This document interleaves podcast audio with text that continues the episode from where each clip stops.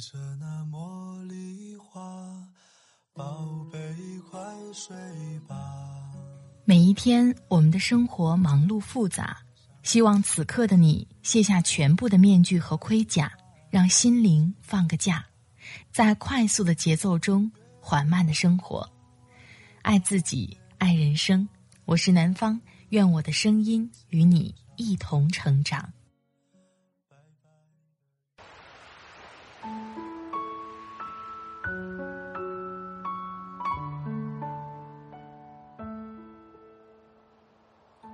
嗨，你好，这里是快节奏慢生活，我是南方。今天你过得好吗？你相信你的大脑吗？你相信自己在生活里的所有判断吗？有的时候，眼睛看到的未必是真实的，内心感受到的也未必是正确的。今天就把来自作者陆 J J 的文字分享给你。希望能给你带来一点启发。好了，开始今天的节目吧。不要百分百相信你的脑子。和老人聊天最有意思的一件事，是你会常常从他们口中听到这两句话：“时间越来越快了，美国越来越坏了。”时间并没有在加重他们的孤独感。也没有在加速世界的分裂或毁灭，但他们总在固化某种感性记忆，这些记忆在他们年轻的时候悄然生长，携带致死。根据熵增原则，人脑也往往在多数无意识的时刻，暗暗加重负面信息，觉得某一种负面性是某种永恒的、稳固的存在，绝对无再改变的可能性的。用互联网圈的流行话术，这是为负面信息赋能，而人脑也总是为负面性赋能的最良好工具。新的脑部神经元不再被催生，趋向僵化，趋向负面，趋向恐惧。于是，接下来所有的行为导向和驱动方式变为恐惧驱动，或者焦虑驱动。就像电脑桌面，只要长时间不清理，没有刻意训练过文件夹分类管理的方式，结果必然是桌面散乱。而在某个忍无可忍的节点，你会惊奇的发现，留在桌面上的百分之九十八的文件，都是没有用的。这个场景就像某一天，你发现奶奶或者外婆。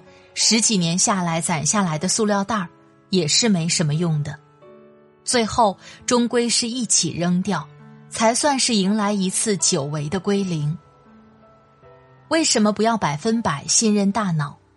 因为大脑就像何书桓的嘴炮，并不值得信任，它可能会产生各种谬误，比如线性思维谬误，在某一种趋势是曲线的情况下。大脑的懒惰天性会让你觉得这一趋势是线性的，而线性的外推是一种懒惰的外化表现。很多趋势并非是线性的。再比如，基于原有经验的外推会造成刻舟求剑的现象，虽然这种方法会降低决策成本，但在新环境，这种决策思路的适用性极低。如国内，我们常常看到工人很辛苦，用生命赚着白菜价的工钱；但日本那边的基建岗待遇，做工人的待遇，其实和北京一线的程序员待遇差不多，这是难以想象的。正如外国人过来发现我们这边书和快递便宜的夸张同理。还有如单一归因、二元归因等等。都在为片面认知打下伏笔，还有上文提及的极为经典的负向认知，就是人善于强化负向认知。比如，即使包含两次世界大战的总死亡人数不谈，近百年人口的死亡率依然有大幅下降，各国各项福利指标是在明显提升的。再如，人的生物性本能。会加强个人对恐惧、危险的认知，所以人也会高估事物的危险程度。正如蹦极的恐惧峰值会在起跳前达到顶点，泳池初学者的恐惧会在头完全浸没水池之前达到峰值一样。加固某种感性错觉，一直是人的天赋，并非存在于我们身体的所有部分。都始终站在我们这一边。你不能永远相信一个脑子，正如你不能永远相信一把刀。刀在你这里是武器，到了歹徒手里就是凶器。曾看到腾讯一员工自杀的新闻，他搞网络赌博打德扑，开始是赢钱的，获利三十六万。他在起初并没有步入深渊。他真正步入深渊的那一刻，是把初始阶段赢钱的认知作为一种全局认知，而无意识忽略掉了网赌在长时间周期下的巨大风险性。这是赌徒们在陷入某种单一路径后的绝对思维困境。见好就收的防御心理，在绝对的短期的获利面前是不堪一击的。在这种类型的困境中。人依什么而活而兴奋，人便会因什么而死。嗜糖者不会意识到，当糖贩子在向你喂第一颗糖的时候，其实等于在给你喂一卡车糖。如果你不懂大脑的局限，他人便会利用你的大脑的局限性来赚钱。大脑的恐惧滤镜，也是它作为产品的一大特色。如果你现在身处困境，恐惧加深，其实也就送自己四个字：看着恐惧就好，不必当真。十年前的那个夜晚，即使再信以为真的那个困境，也不过是烟消云散的下场。恐惧也只是脑中的一个代码信息，是《黑客帝国》里面黑衣小哥吃下的那块牛排，滋味经过喉间的隧道。驶向体内的未知，滋味是好是坏，终归是不再重要。时间的加持之下，什么都真不了。你可能会说，这是一套反数据的虚无哲学吗？其实这只是一套尽信书不如无书的老掉牙的说辞，你姥姥都信手拈来的说辞。因为真理是水，它无法被握住。他永远只能在被握住的路上。同样一片城市夜景，同样一个月亮，有人能写出“月下飞天镜，云生结海楼”，有人能写出“晓镜但愁云鬓改，夜吟应觉月光寒”。他们都是一种主观上的绝对正确和绝对真实，但他们又是一种客观上的绝对不真实和绝对不存在。这都没有问题。天空是蓝色的吗？是一句西方的谚语，它用来描述人们走在毁灭前的绝望心境。自杀的相关性原因和直接性原因多种多样且复杂，但每当我在小说中、新闻里、生活里碰到这类人的时候，我都想把自己的眼睛装进对方的眼睛里。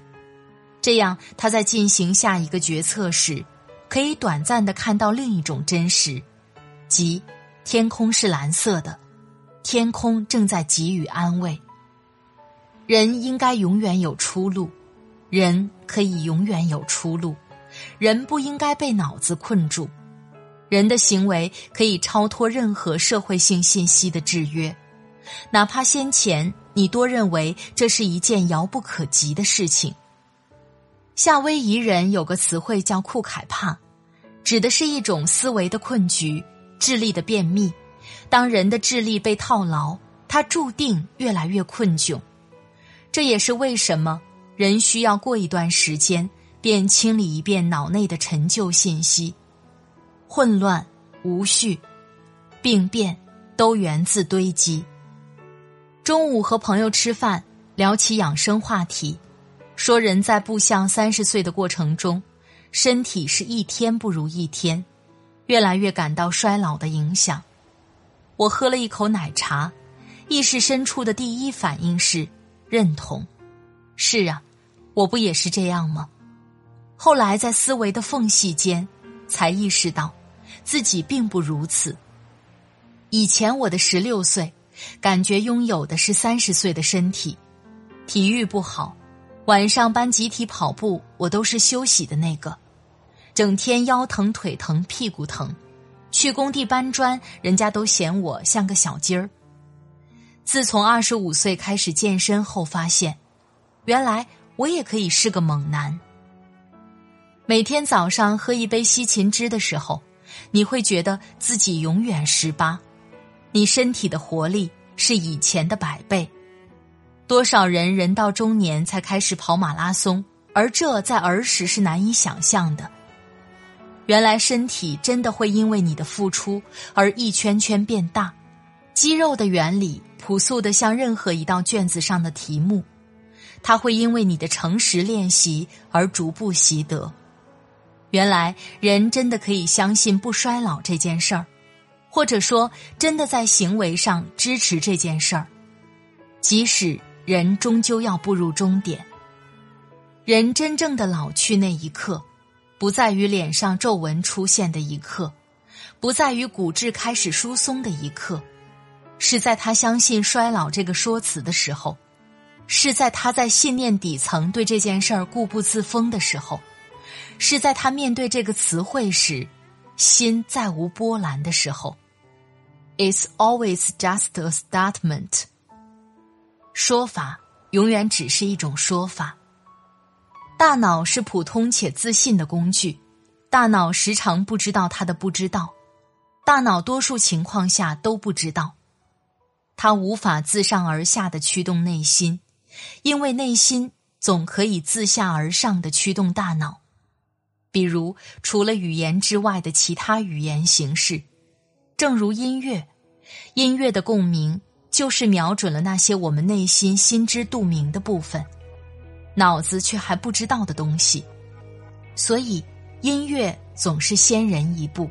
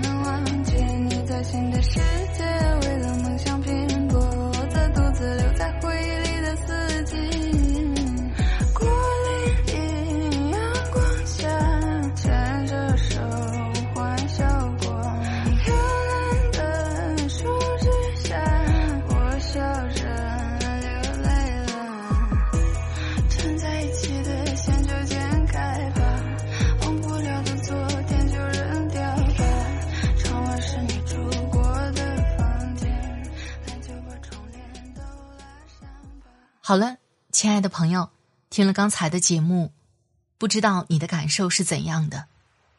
有的时候，我们一直在强化的，一直在坚定的，未必是真实的，也未必是正确的。时常站在不同的角度去看某件事情，去做某种决定，说不定会开辟出一种新的生活方式来。每个人的大脑是有局限的，空间局限。思维局限，但每个人的大脑也可能是开放的，因为随着你的心打开，思维也在不断的开阔。听完节目，你有什么感受？欢迎在节目下方分享给我。在这里特别感谢作者陆 J J，他的微信公众号是 L J J 的小日记，传奇快乐博主。如果你喜欢他的文字，别忘了关注他。快节奏慢生活是在每周二、周五、周日的晚上更新。如果喜欢我的节目，喜欢我的声音，欢迎下载喜马拉雅 APP，搜索“快节奏慢生活”或是“南方 Darling”，关注我。第一时间收听温暖。好了，今天的节目就到这里，我们下期再会。祝你晚安，今夜好梦，拜拜。